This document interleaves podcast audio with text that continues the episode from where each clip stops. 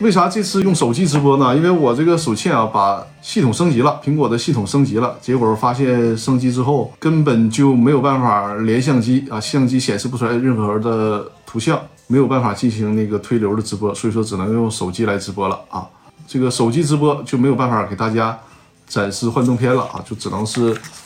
完全都是纸质的了啊。大家如果有任何问题啊，我看快乐也到直播间了啊，现在已经有四位朋友。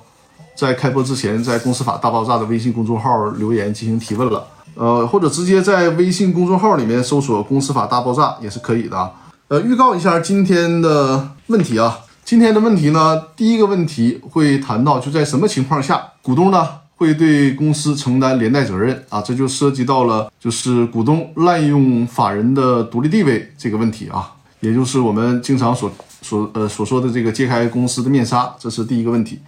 第二个问题呢？第二个问题实际上就是快乐提这个问题了，就是跟股权的实际出资是有关系的，就是说没有实际出资转让股权会带来哪些后果？这是快乐的问题里面提到的。再有第三个问题呢，就是没有按照公司法的第十六条的规则进行担保啊，可能会导致公司对外担保无效。如果出现了这种担保无效的情况，应该怎么处理啊？责任主体都是谁？这是第三个问题啊。第四个问题，第四个问题又涉及到了一致行动人的问题啊。关于一致行动人的问题呢，上周也跟大家分享过。今天有一位新的朋友提出了更进一步的关于一致行动人的问题啊。这是今天目前看到的四个留言提问啊。如果大家还有新的问题，欢迎在“公司法大爆炸”微信公众号里呃留言，或者直接在直播间进行互动交流都可以。如果这个四个问题回答完，我们还有时间的话，就跟大家。讲一下，就是下个月啊，十一月一号要实施的促进个体工商户的发展条例，这是对个体工商户来讲一个全新的条例了啊。这在我手里啊，两天之后吧就要正式实施了。实际上这个条例呢，因为过去个体工商户呢，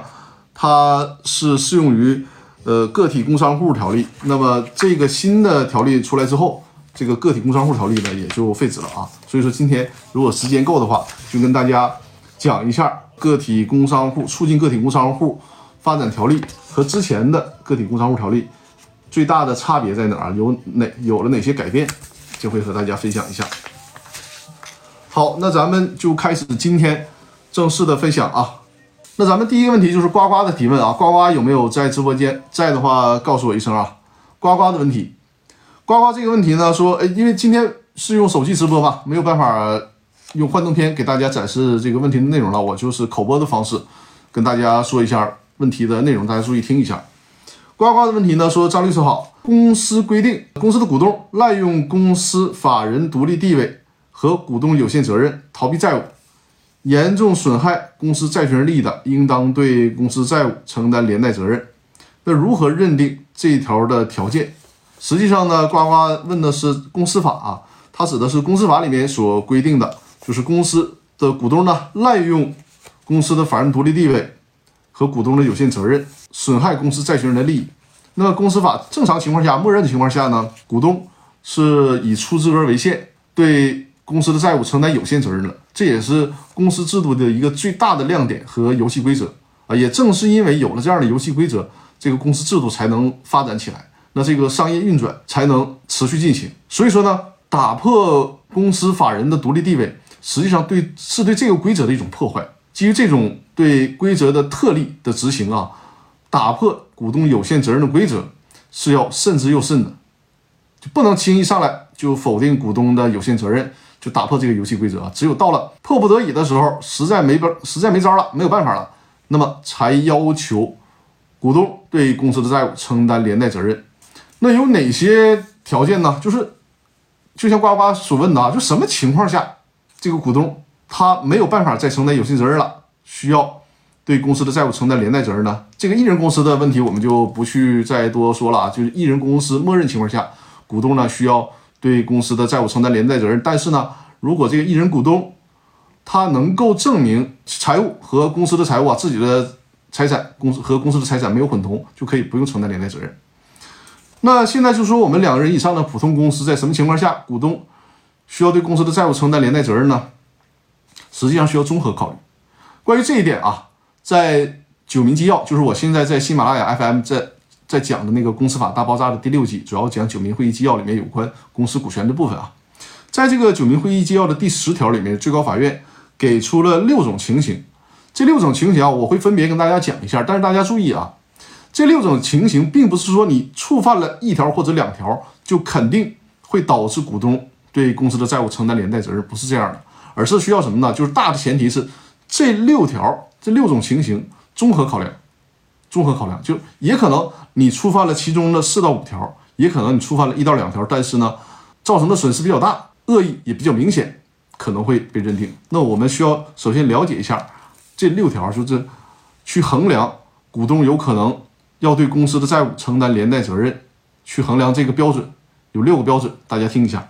第一个标准呢，就是股东无偿使用公司的资金或者是财产，不做账务的记载。这个最常见的就是股东把公司呢当自己家一样啊，我这个股东。今天想出去请客吃饭了，从公司拿个三五千块钱；想买车了，又从公司提走个几十万；后天想买房子了，又从公司拿个几百万、几千万。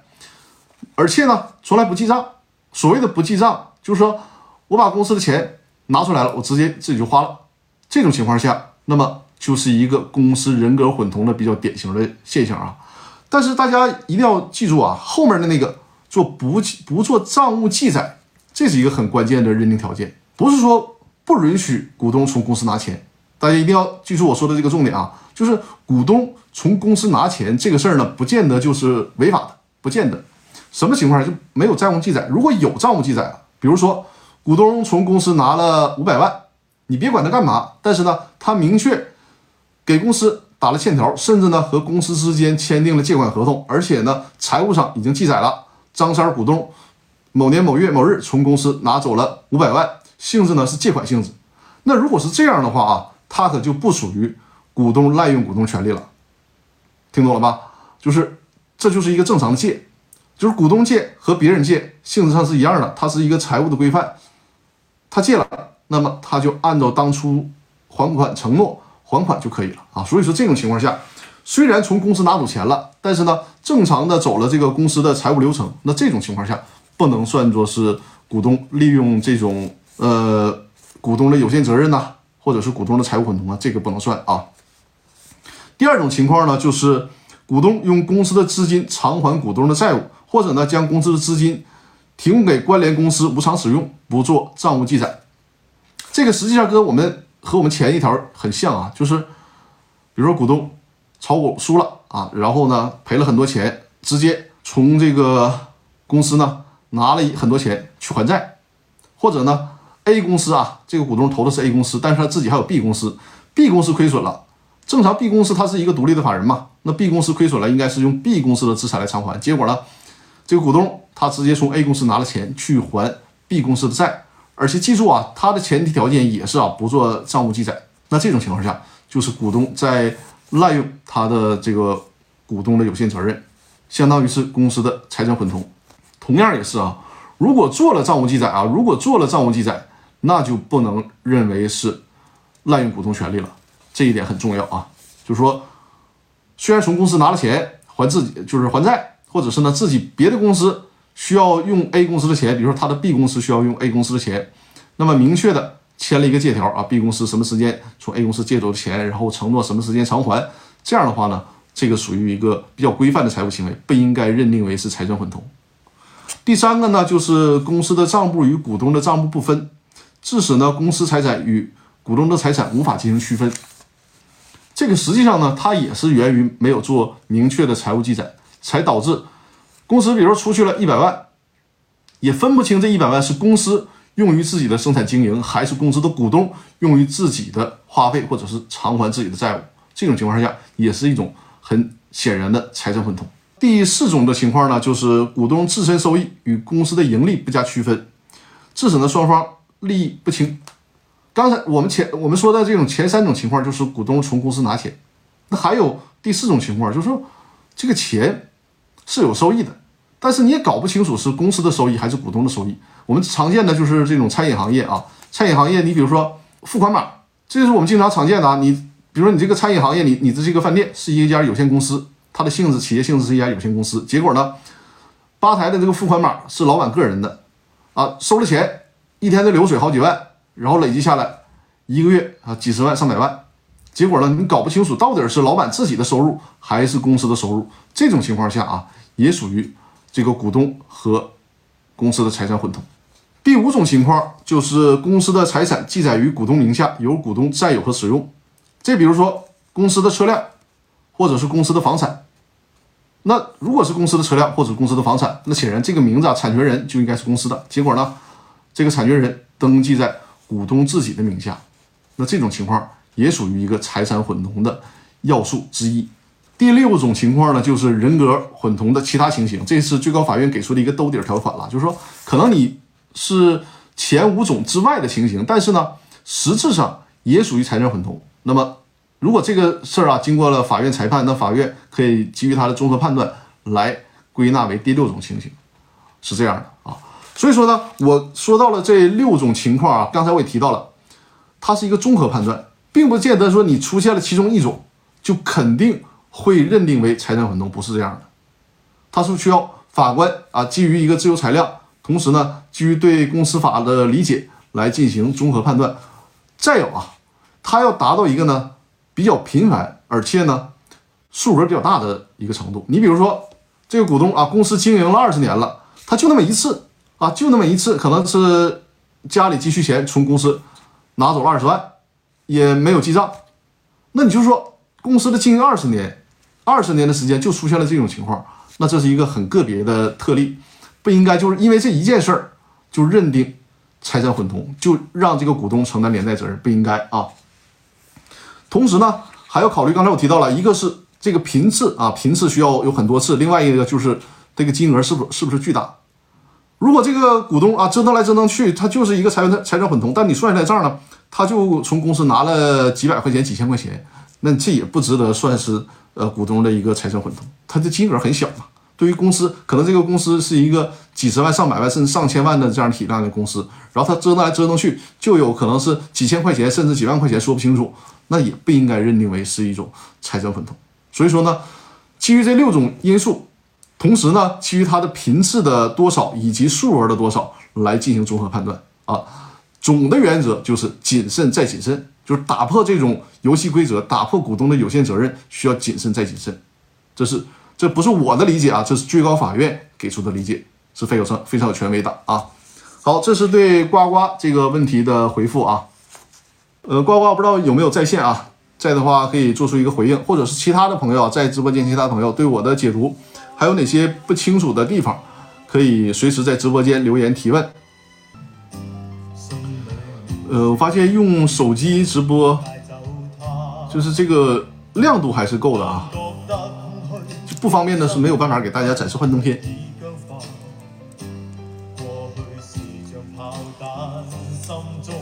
好，我看好多朋友在线啊，包括郎老师啊，郎老师也在直播间。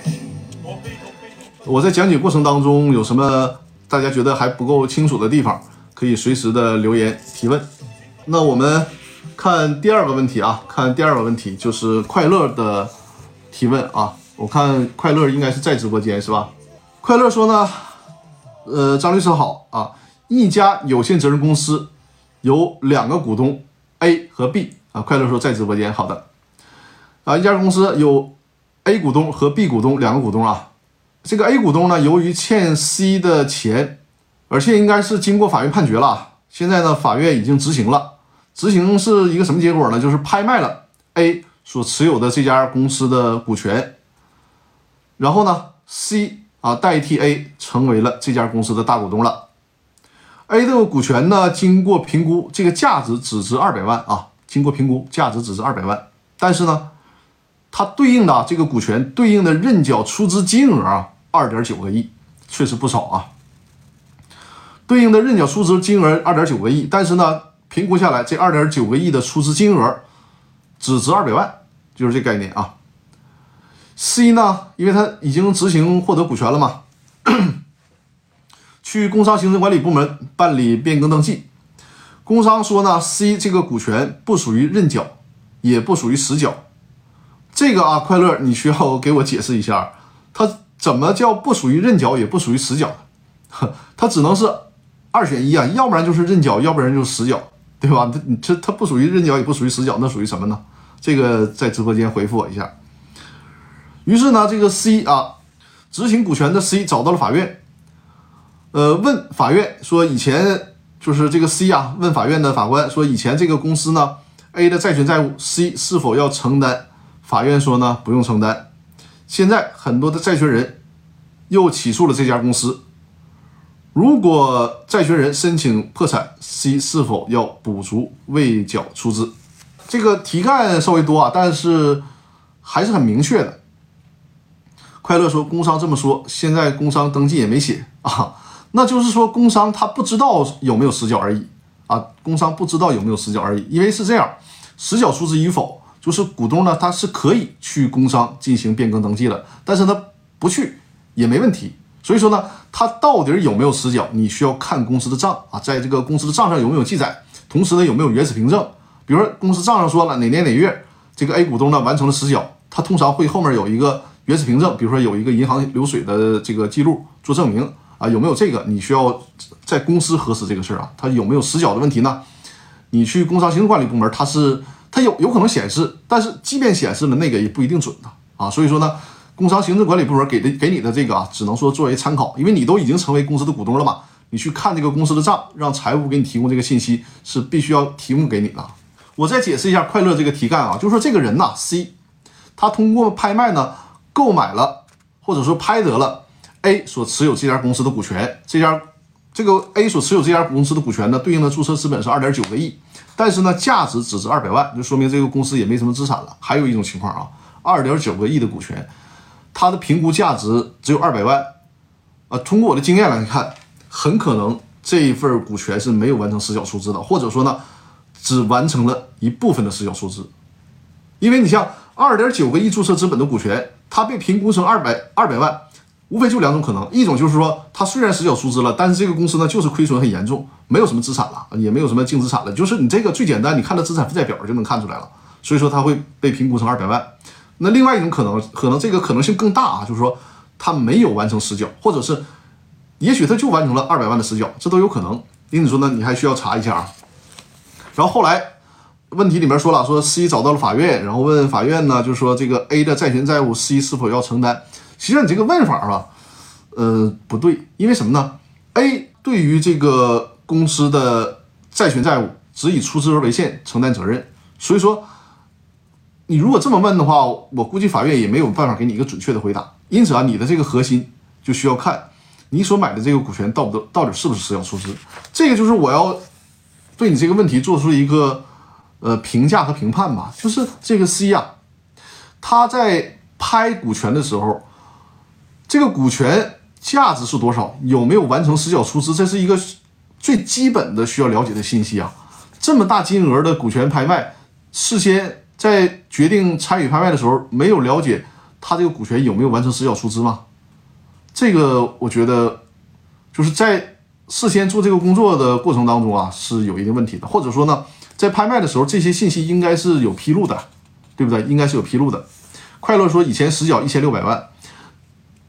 那你就需要核实他是只缴了一千六百万，还是说曾经缴过一千六百万，可能后续还有再实缴的可能性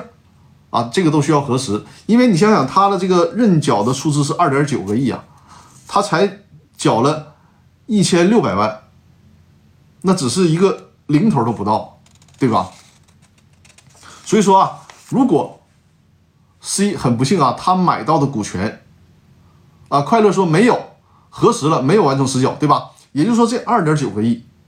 他只完成了其中的一千六百万的实缴出资义务，是这个概念吗？快乐，而如果是的话，在屏幕上打一个是字，告诉我一下啊。也就是说呢，啊是快乐在屏幕上回回复说是，也就是说呢，这个 C 啊买了一个注册资本。啊，对应的注册资本认缴出认缴出资义务是二点九亿的股权，但是呢，这个股权实际上只完成了一千六百万的出资义务，也就是说呢，它约等于约等于啊，有二点七个亿的出资义务没有履行。那么我不知道这个 C 啊是以多少钱购买的这个股权，但是即便 C 是白得的这个股权，对 C 来说都是一个大坑。也就是说，他买了这个股权之后。就背负了二点七个亿的债务。所以说这个 C 啊买股权的时候，我不知道是不是有充分的咨询律师，就是论证这个事儿的可行性。如果没有的话，那就太遗憾了啊！就是无论他花多少钱买的这个股权，哪怕是白得的，他都背负了，呃，几乎是二点七个亿的债务。现在这家公司面临破产，那面临破产，股东就需要提前履行出资义务了，因为履行出资义务之后，用于偿还。公司债权人的债权，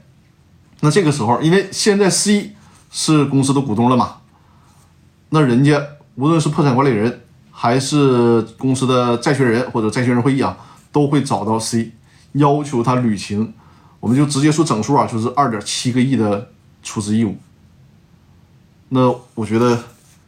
这个 C 啊，确实有点太不幸了，就是买了这个股权，却背负了二点七个亿的债务。这个就是我，包括我的短视频里面啊，也是反复跟大家讲过的，就是股权这个事儿呢，它和车和房子还不一样。你说你要白得一台车，白台白得一台房子啊，无论这个车多破，你卖废铁还能卖点钱呢，对吧？你哪怕一分钱都不值，最起码你不会赔钱。房子也是啊，房子的话，我们不考虑他拖欠的什么物业费啊、水电费啊，就是你得到这个房子啊，终归他还能卖上点价钱吧，不至于是一个很大的负数。对吧？就是他欠物业费、欠水电费能欠多少呢？但是股权这个事儿就不一样了。股权这个事儿，它的注册资本是多少？如果没实缴，那就相当于欠了多少。就像这个题里面说的啊，二点七个亿，那你拿到了一个欠二点七个亿的这么一个股权，你这不是给自己找事儿吗？嗯，酒吧说买了一个烂空瓶子，一滴水都留不下。是，而且不单单是你得了一个空瓶子，这问题是你还相当于你把这个空瓶子欠来之后。呃，拿来之后你就欠了人家一个一个瓶这个这个瓶子厂的价值可都可能都多了，对吧？就是你背负了一个大笔的债务，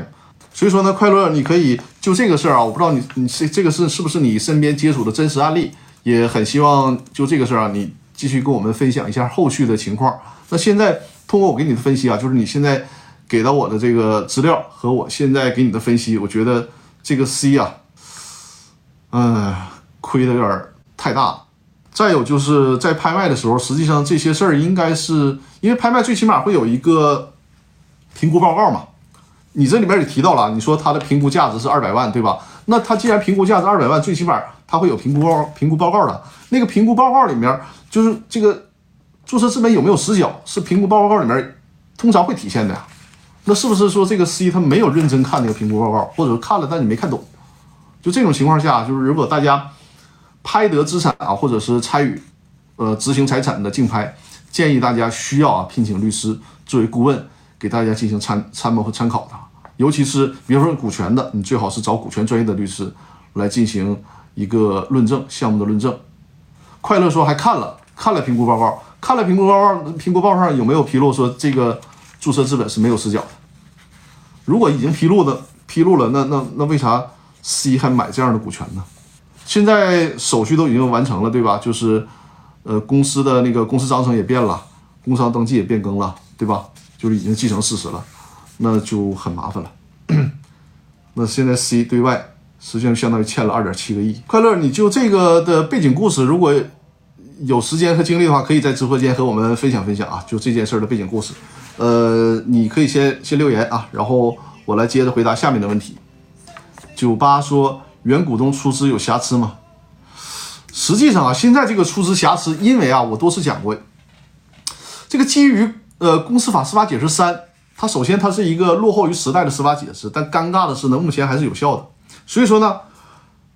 从正常的理论认为啊，如果这个出资期限还没有到，你比如说他提到这个二点九个亿啊，人家写的出资期限是二零三零年，他出资期限还没有到，那你在这个时间段上。理论上说不应该叫人家是瑕疵出资，因为所谓瑕疵，它就是违反了契约啊，违反了约定嘛。但人家还没没有违反约定呢，所以说从这一点上不应该叫瑕疵出资。但是呢，按照现在公司法司法解释三的解释啊，又必须得理解为瑕疵出资，这很无奈啊。我所以说我们只能等着这个新的公司法修订之后，才能把这个事儿彻底的解决掉啊。人家新的公司法修订之后就很明确了，至少目前我们看到的那个征求意见稿里面已经说了，没有到出资期限，还没有到出资期限呢就转让了股权。那么出让股权这一方他不算瑕疵出资啊，人家就是出让了，而且呢，在以后要履行出资义务，跟人家原来这个股东也没关系了，谁买这个股权谁负责履行出资义务就可以了。但是呢，这还是目前啊新的公司法草案而已啊，还没有还没有实施。按照现有的规则，就是公司法司法解释三的规则，就是即便是没有到出资期限，你转让了股权，然后后面那个股东呢，他没有履行出资义务，债权人还有可能再找着你啊，这个就很麻烦。呃，老猫说张律师辛苦，好好的好的，欢迎欢迎啊，谢谢。好，那咱们就来聊下一个问题啊。下一个问题也是快乐提出的问题啊，我念一下这个题干啊，题干也是比较长的。呃，快乐说呢，一家有限责任公司啊，有股东 A、B、C 三个股东啊，其中呢 A 是大股东，占股是百分之九十九啊，这个大股东的股持股比例确实挺大的啊。A 对外就这个 A 股东啊，对外欠款，以公司的名义呢对外做了担保，就是 A 欠款，然后 A 公司呢给他做了担保，但是流程上啊没有开股东会议。这里面我插一句啊，就即便是开股东会议了，那么公司。给股东担保，被担保的股东需要回避表决的啊，这个是需要注意的。首先，他就违反了这程序啊，干脆连股东会议都没开，同时呢，也没有通知其他的股东，就没有通知 B 和 C 那两个股东。这家有限责任公司的法定代表人和大股东是 A 的亲兄弟，那就是 A 自己家的人。由于大股东对外欠债，债权人 D 啊，债权人 D 已经执行了 A 的股权，在 D 未成为股东之前。股东 A 和他的兄弟啊，就是担任法定代表人那个兄弟，拼命的在外面盖章，对其他债权人进行担保啊，就是这个明知道股权要被人执要被人家执行走了，就是我用我们东北话说，就有点祸害人了哈，有点祸害人了，就是拿这个公司的章到处去提供担保，债权人呢也没有对此担保呢进行审查，那请问公司呢是否承担担保责任？好几个问题啊。为了便于大家理解啊，我一个一个一个问题一个问题的回答。首先，先回答你这里边的题干里的第一个小问题啊，就是说，在这种情况下，公司是否需要承担担保责任啊？首先，这个担保大家说是有效还是无效的？显然是无效的，因为按照公司法的第十六条啊，就是股东对外提供担保，那么需要什么呢？需要经过股东会或者董事会的决议啊。因此说，你债权人接受公司担保的时候，你必看的就是这个公司章程里面。有没有规定，就是到底是股东啊，到底是股东会还是董事会对于担保事儿进行决议啊？如果没有规定的话，通常是需要股东会进行决议的。你债权人你一定要去审查这个事儿。那很显然呢，对九八说这个是公司法的第十六条啊。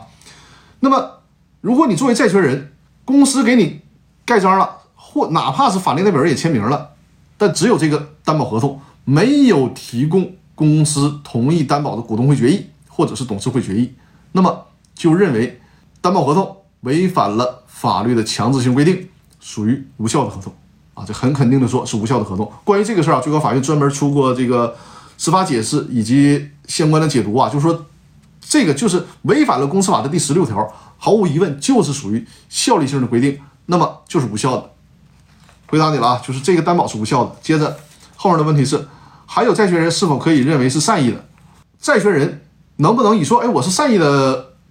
债权人呐，我要求基于善意，所以说认定这个担保是有效的，不可以？为什么不可以啊？刚才我提到了，你债权人，你要是证证明你善意，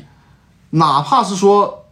这个公司啊给你出了一份假的股东会决议，作为债权人，你流程走了，对吧？你没有办法判定这个股东会决议是真是假，那这种情况下可以说你是善意的，你是被骗的吗？你压根儿都没有给你股东会决议，而且公司法的第十六条还还明确规定了，你要想接受公司的担保，就必须看到公司的股东会决议或者是董事会决议。那你压根儿就没有得到股东会或董事会的决议，就不能推定为你善意，因为公司法的第十六条已经明确规定了，必须有股东会或者是董事会的这个决议才可以啊，所以说不能认定为善意。后面呢，这个小问题是，这些担保函都是在 D 成为新股东之后出现的。但是呢，日期都写在以前。比如说啊，这个、这、这是我们现实当中会常见的情况啊。比如说这个股东，股东 D 啊，股东 D，他是在二零二二年的十月一号取得这个股权，但是呢，他取得股权之后，包括公司的印章啊，包括法定代表人章啊，可能还在原来那个 A 公司手里呢。然后呢，这个 A 公司还在拼命的盖章，比如说持续到了，实际上，持续到了十月三十号，依然去盖这个章。但问题是呢，这个 A 很狡猾，他把日期啊，所谓叫倒签嘛，把日期写在了二零，比如说二零二一年十月一号，写往前写一年，那么就会造成表面的现象，说这个担保啊是这个 D 股东啊成为股东之前形成的担保合同啊，就所谓叫倒签，在这个实际上就是作假嘛。但是呢，这个事儿啊，他这里面问题也提到了，法院说呢没有鉴定的功能，确实是哈，就是如果你这个倒签的时间很长，可能会鉴定出来，但是如果你比如说就几个月的时间，可能是目前的鉴定技术真的是鉴定不出来的啊。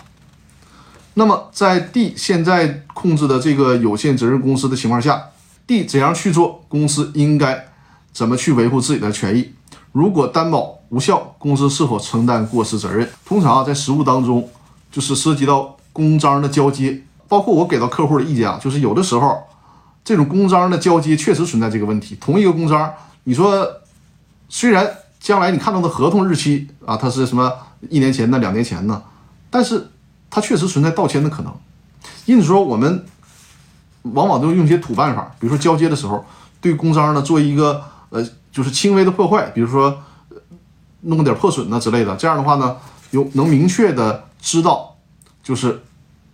将来必然核对嘛。比如我在今天交接的时候，然后呢，公章上哎弄掉一个角，那显然你往后再拿出来任何公章，如果还是完整的公章，那肯定就不是你交给我之后盖的公章，对吧？他是用这种土办法做一个区分。还有一种呢，就是干脆，呃，比如说你挂失原来的公章，然后或者是作废掉原来的公章，重刻一个新的公章。这都可以啊，这是实务当中的办法。就因为这个事儿啊，目前法律上没有很好的办法，因为确实是技术手段所限啊，他有的时候盗签是没有办法完全鉴定出来的，所以说只能靠这种土办法。因此呢，现在这个地啊，它也是对他来讲确实是非常不利啊，非常不利，他没有办法说清楚，就这个章是之前盖的还是之后盖的。而且最主要的是什么呢？就无论之前盖还是之后盖，后面这个你这个提问啊，也是这个问题的关键，就是说，即便。担保合同无效了，是不是公司就不需要承担任何责任了？是这样吗？啊，只要我证明，哎，这担保合同啊没有经过股东会的决议，比如我公司给你提供了一千万的担保，那么没有经过股东会的决议，那应该是无效的合同。于是我公司可以一分钱的担保责任都不用承担了，一分钱的责任都不用承担了，会有这好事吗？不会的。为什么呢？就是说，即便是无效了，后面还得有一些处理的方式。原来是担保法的司法解释啊，现在民法典修订了以后。就是呢，关于啊适用民法典的有关担保制度的解释，其中的第十七条就明确规定了，就如果担保合同无效了怎么办，并不是说担保合同无效了，那么提供担保的人就是任何的责任都不需要承担了。它分几种情况，第一种情况呢是，如果债权人和担保人都有过错，那么担保人承担的赔偿责任不应超过债务人不能清偿部分的二分之一。什么概念？就刚才我提到的。接受担保，债权人呢没有看到公司所提供的股东会决议或者董事会决议，这就很很典型了，属于说债权人也有过错。而作为担保人公司呢，肯定有过错呀，因为你们公司内部弄的什么所谓假章啊，是是是什么也好，但是呢，毕竟是盖着你们公司的公章，尽管你们说你们公司内部没有进行决议，但是呢，你们公司没有管理好自己的公章，没有管理好自己的法定代表人签了这样的合同，所以说债权人和公司都有过错。那这种情况下，就是需要各自承担一半的责任。这个一半的责任，比如说啊，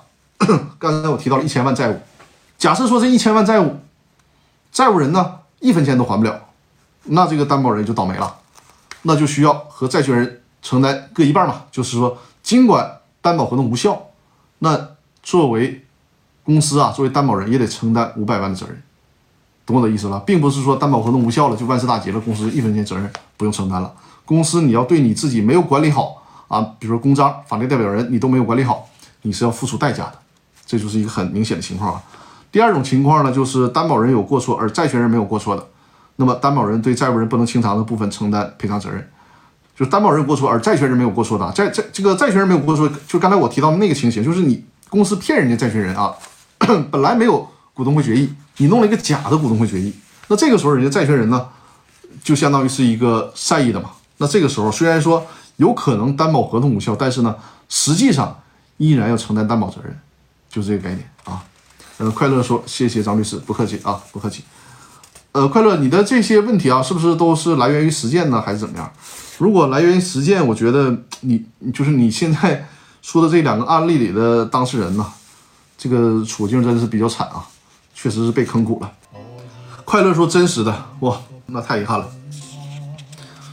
太遗憾了。那尤其是我觉得就是第二个问题里那个人啊，就买拍卖买股权那个，就一下亏了二点七个亿那个，这也太惨了。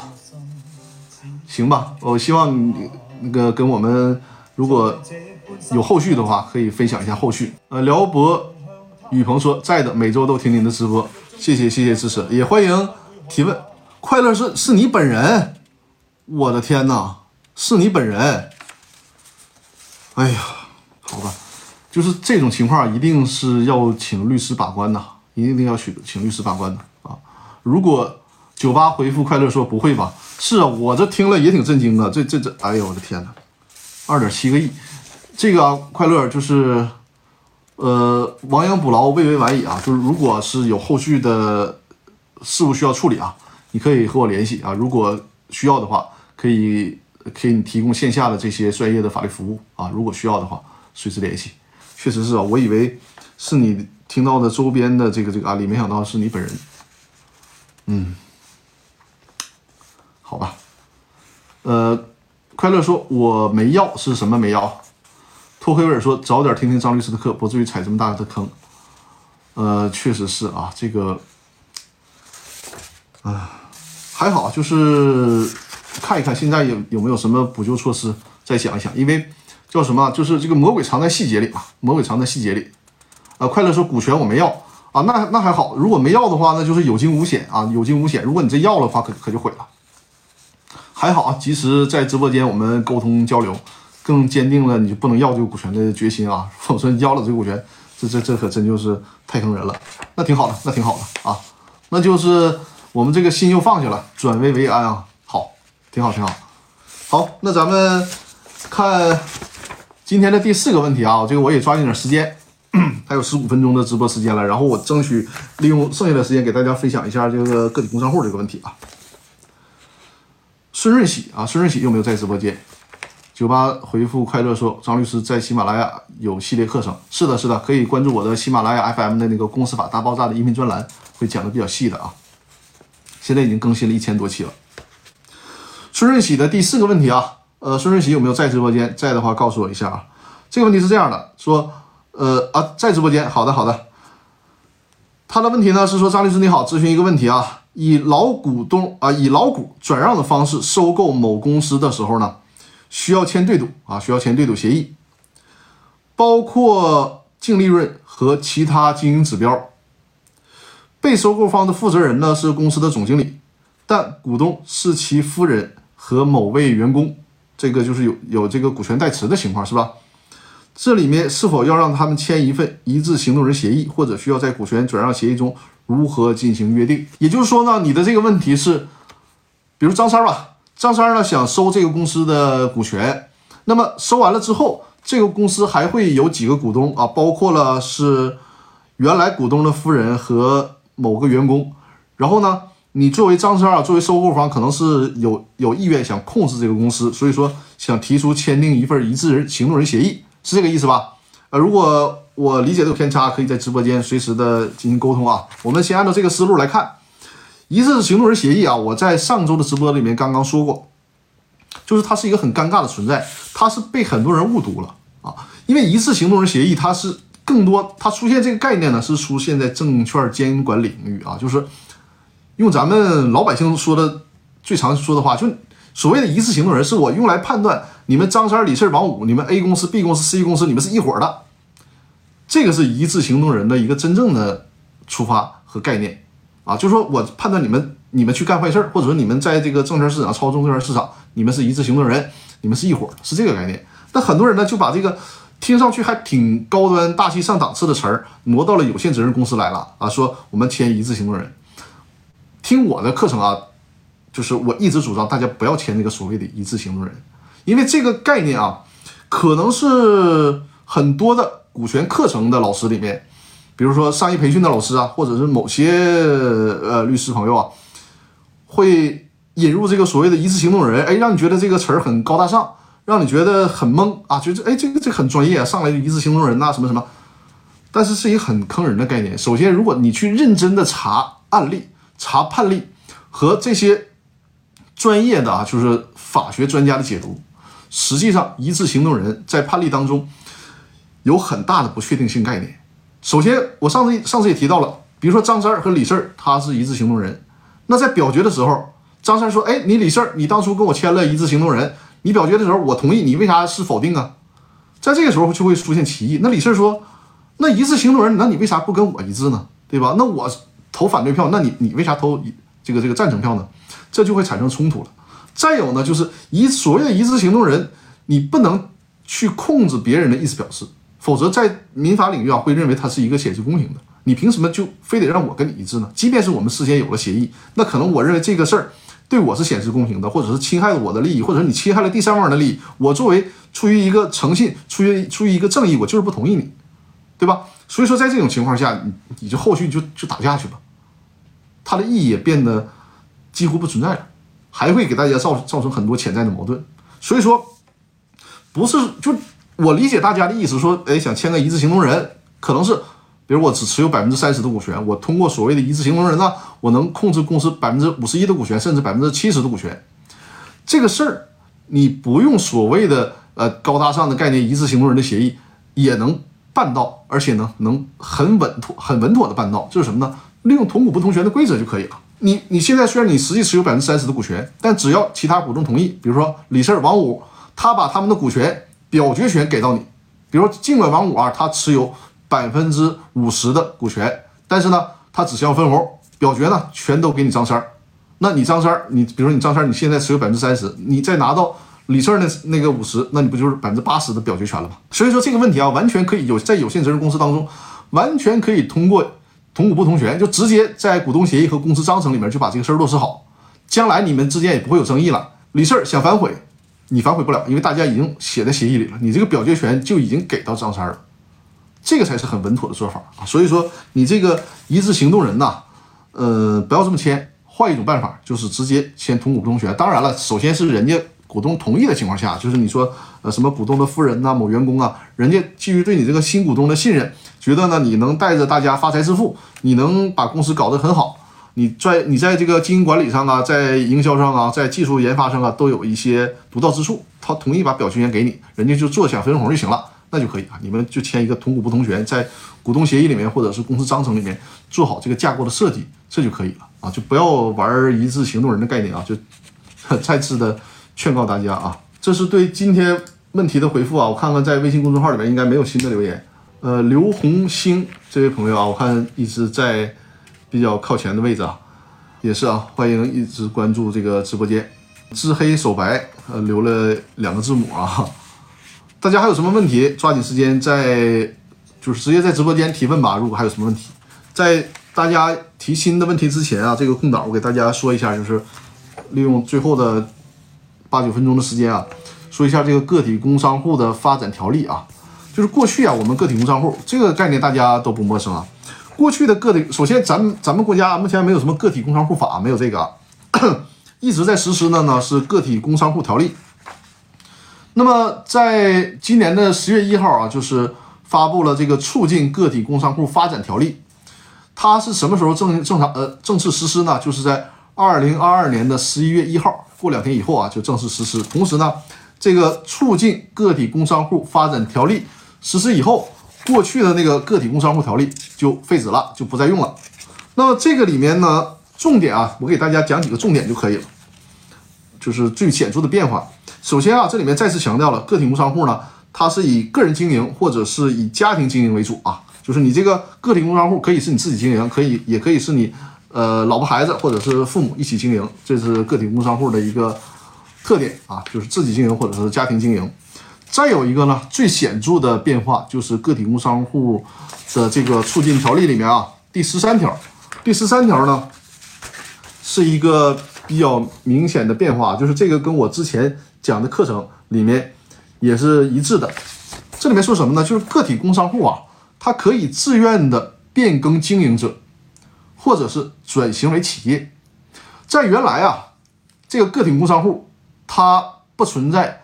呃，变更经营者的问题，你你不干了，你只能是把你这个注销掉，然后呢，人家再利用你这个场地重启一个营业执照。当然了，他的现在这个十三条只是提出一个概念，肯定后续还需要一些详细的各个地区的实施办法才可以啊。也就是说，原则上来讲，个体工商户是可以变更经营者的，就像我们公司一样啊。A 公司它原来的股东是张三李四，那么 A 公司还存在，但是呢，这个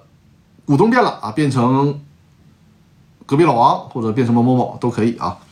呃，那么个体工商户呢也是可以变更经营者，同时呢还可以转变为企业，就所谓的升级嘛。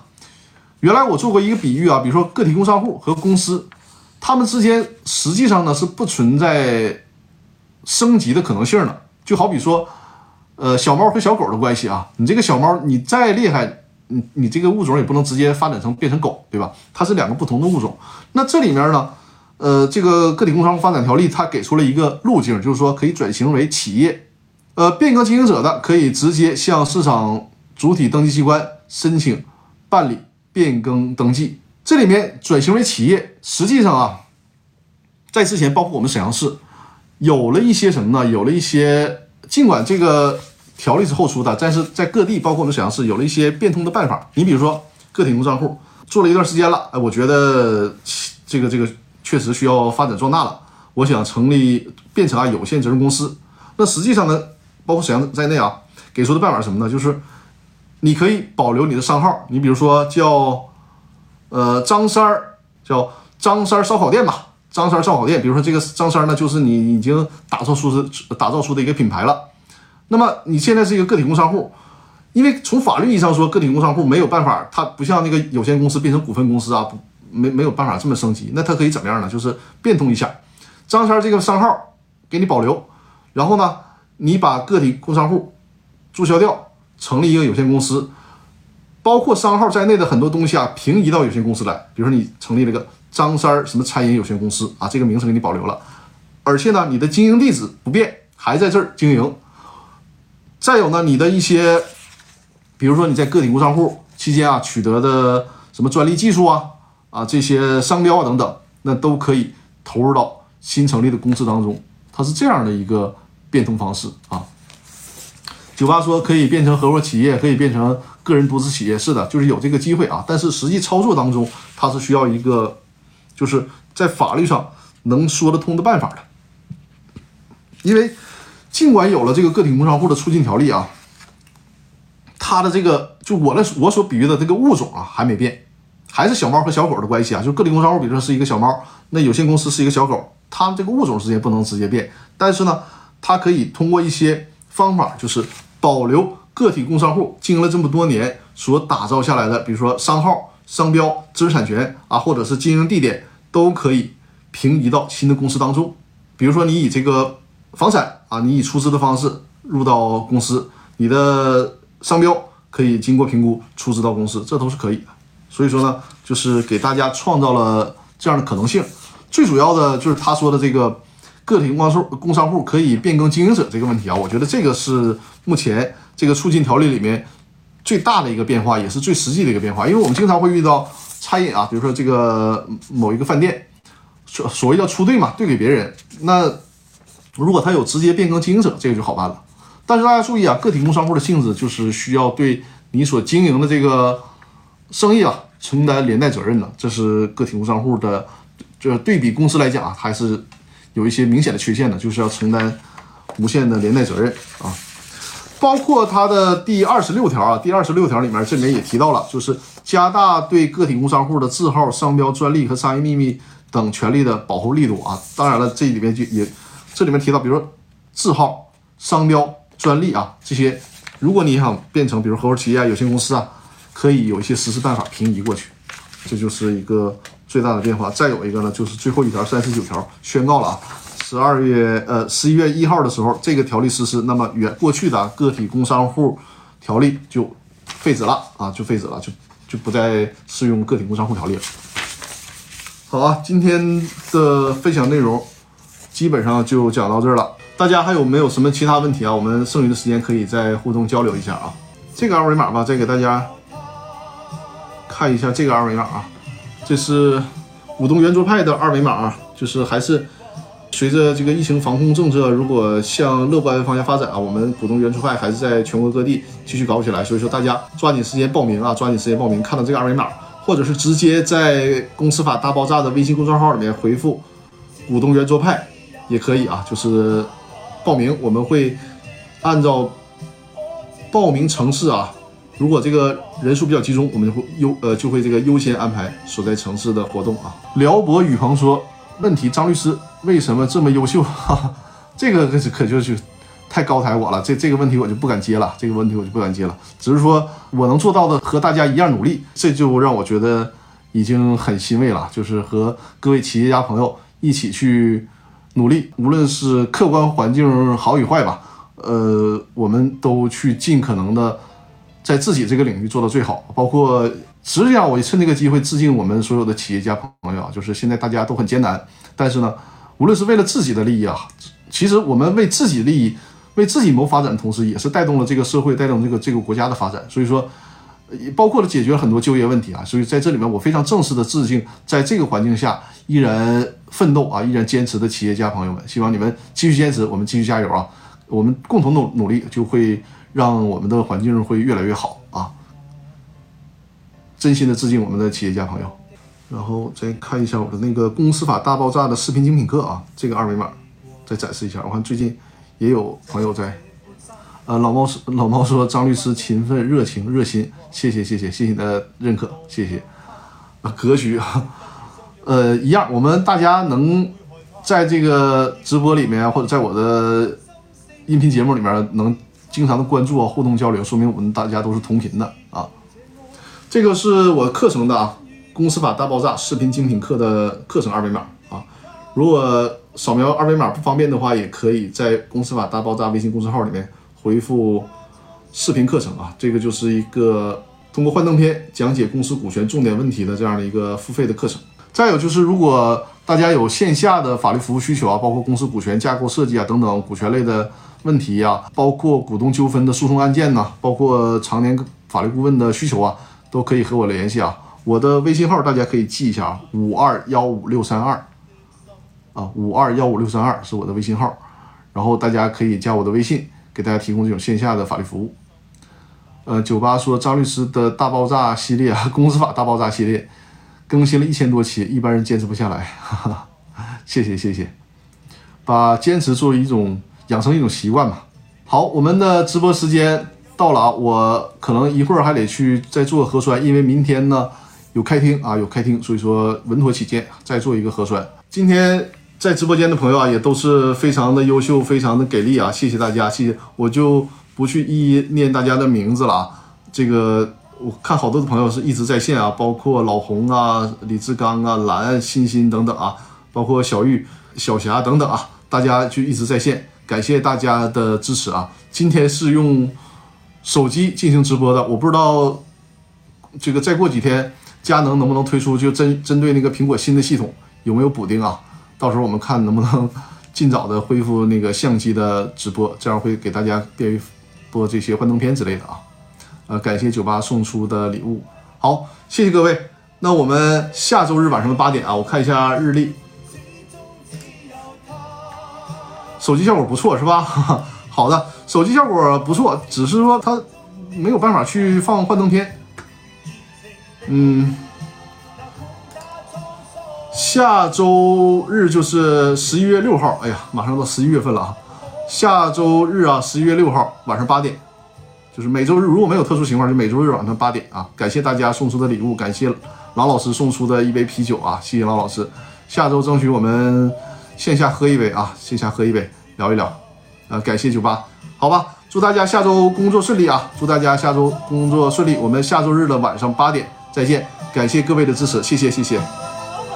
谢谢谢谢，好。好了，老师，下周喝一杯，下周喝一杯。在沈阳的朋友，如果有在沈阳的收看直播的朋友啊，有机会我们也是线下交流沟通。好了，拜拜拜拜，谢谢大家，小玉再见再见，酒吧再见，谢谢谢谢大家。